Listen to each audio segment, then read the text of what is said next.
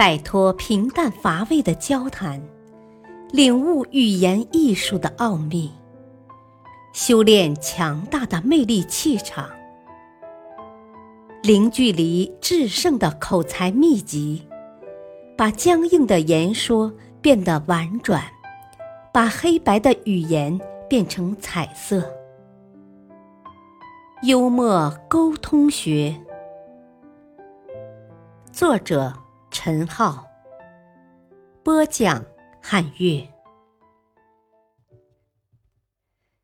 说好第一句话，获取一颗芳心。幽默心得：初谙世事的男孩子都渴望跟自己身边的漂亮姑娘相识交往，但许多人连相识这一关都过不了。更不要说获得姑娘的芳心了。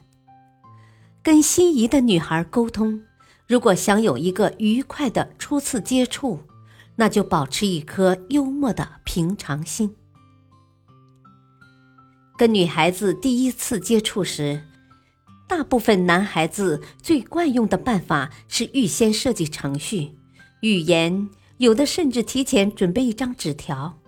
见面之后，直接塞给对方了事。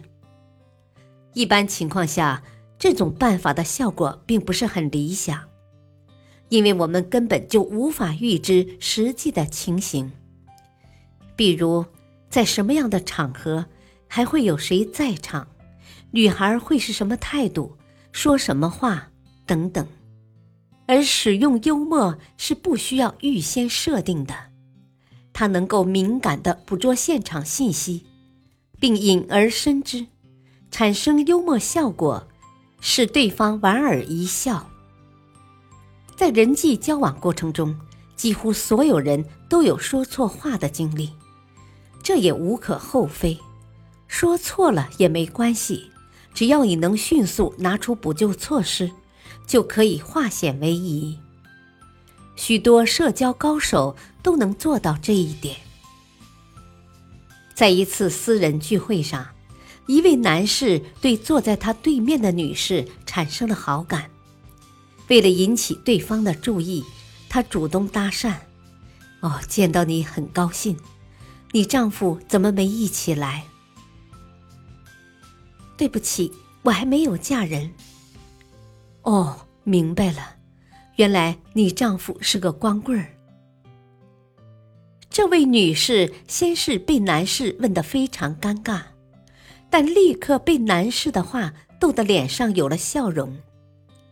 男士带有冒犯性质的问话没有惹恼女士，女士从跟男士的交流中体味到他的幽默气质。后来，他们真的成了一对情投意合的夫妻。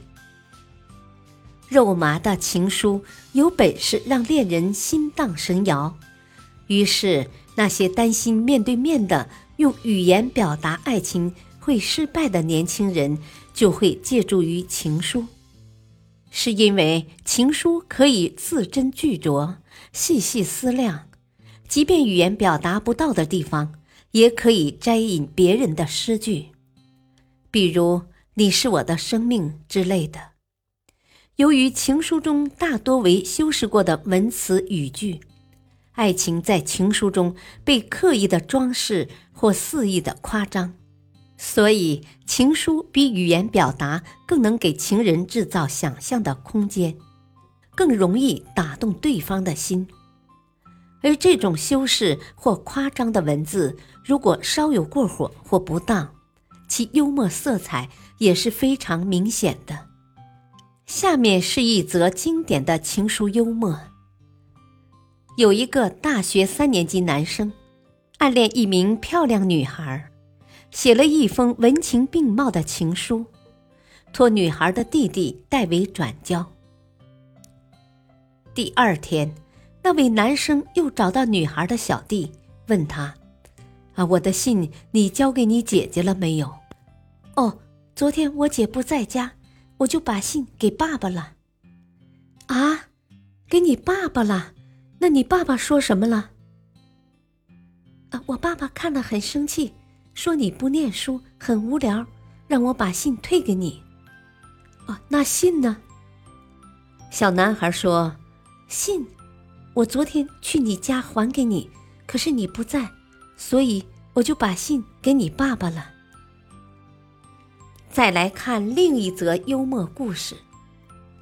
有一男孩先给女朋友写了一封情书，然后又给父母写信要钱，结果粗心大意的装错了信封，于是女朋友收到的信是：“亲爱的爸妈，我最近谈了个对象，那女孩花钱很厉害，所以我的钱总是不够用，下次要多寄五百美元。”而他爸妈收到的信是：“我的心肝儿，我的生命，我的一切的一切，我爱你。无论我家老头多么反对，我都要爱你一辈子。”假如说情书传递上所造成的种种幽默，在实际生活中并不多见的话，那么情书在文字内容上的幽默，可真值得我们细细品味。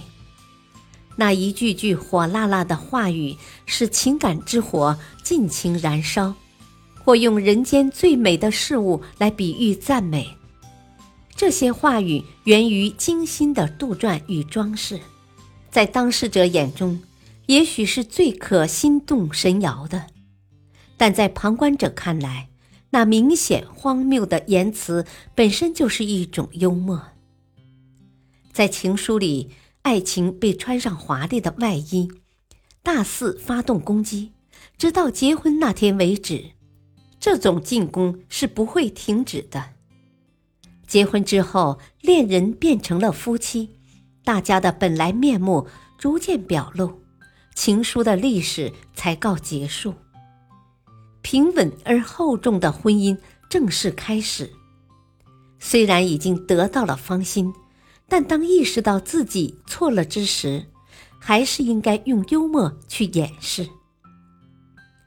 跟异性初次见面，还要多注意自己的措辞，尽量不要说错话。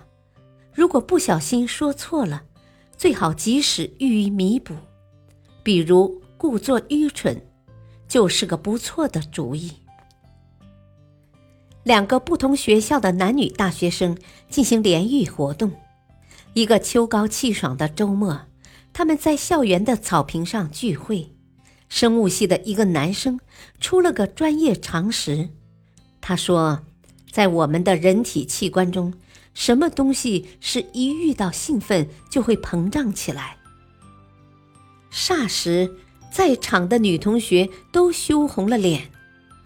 其中有一位对那位发问的男生怒目相向，眼见情形不妙，这位男生赶忙说：“哦，呃，猜不出来吧？答案是瞳孔。”这个问题让在场的女生都觉得很尴尬，因为它极易让人联想到别的人体器官。在普通关系的男女之间开这种玩笑，会让人觉得。挑起话端者思想龌龊，眼看就要招人恨了。聪明的男生赶紧自行公布答案，瞳孔，使剑拔弩张的气氛得以缓和。故作愚蠢虽是不得已而为之，但它可以让我们避免冷场，使我们在异性面前显得更可爱。如果你面对的是一个完全陌生且行事严谨的对象，最好不要冒险去试验这一种幽默，因为可能使得你形象大打折扣。感谢收听，下期播讲幽默表白，恋爱必杀技。敬请收听，再会。